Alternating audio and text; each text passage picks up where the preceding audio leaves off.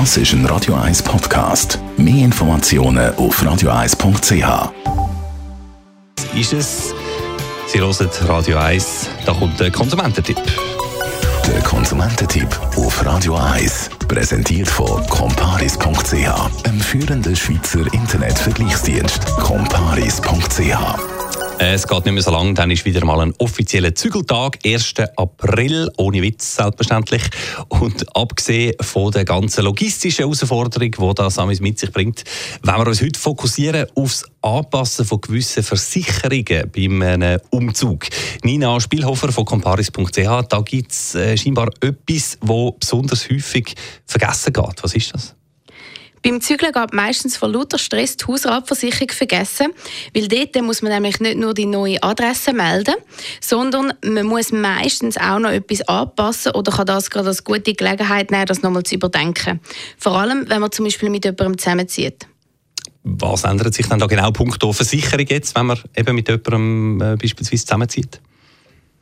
Erstens ist es so, dass die Haushaltsversicherung ist günstiger pro Person, wenn man das gerade zusammen in einer Police kann zusammenfassen kann. Das heißt eigentlich, je mehr Leute das man im Haushalt hat, desto günstiger wird die Haushaltsversicherung. Darum macht es Sinn, dass man das gerade quasi zusammenführt. Und wenn man jetzt auch noch eine Privathaftpflichtversicherung dazu hat, was man natürlich wärmstens empfiehlt, dann ist das gerade auch noch mal ein Punkt, wo man das kann, äh, zusammenfassen kann.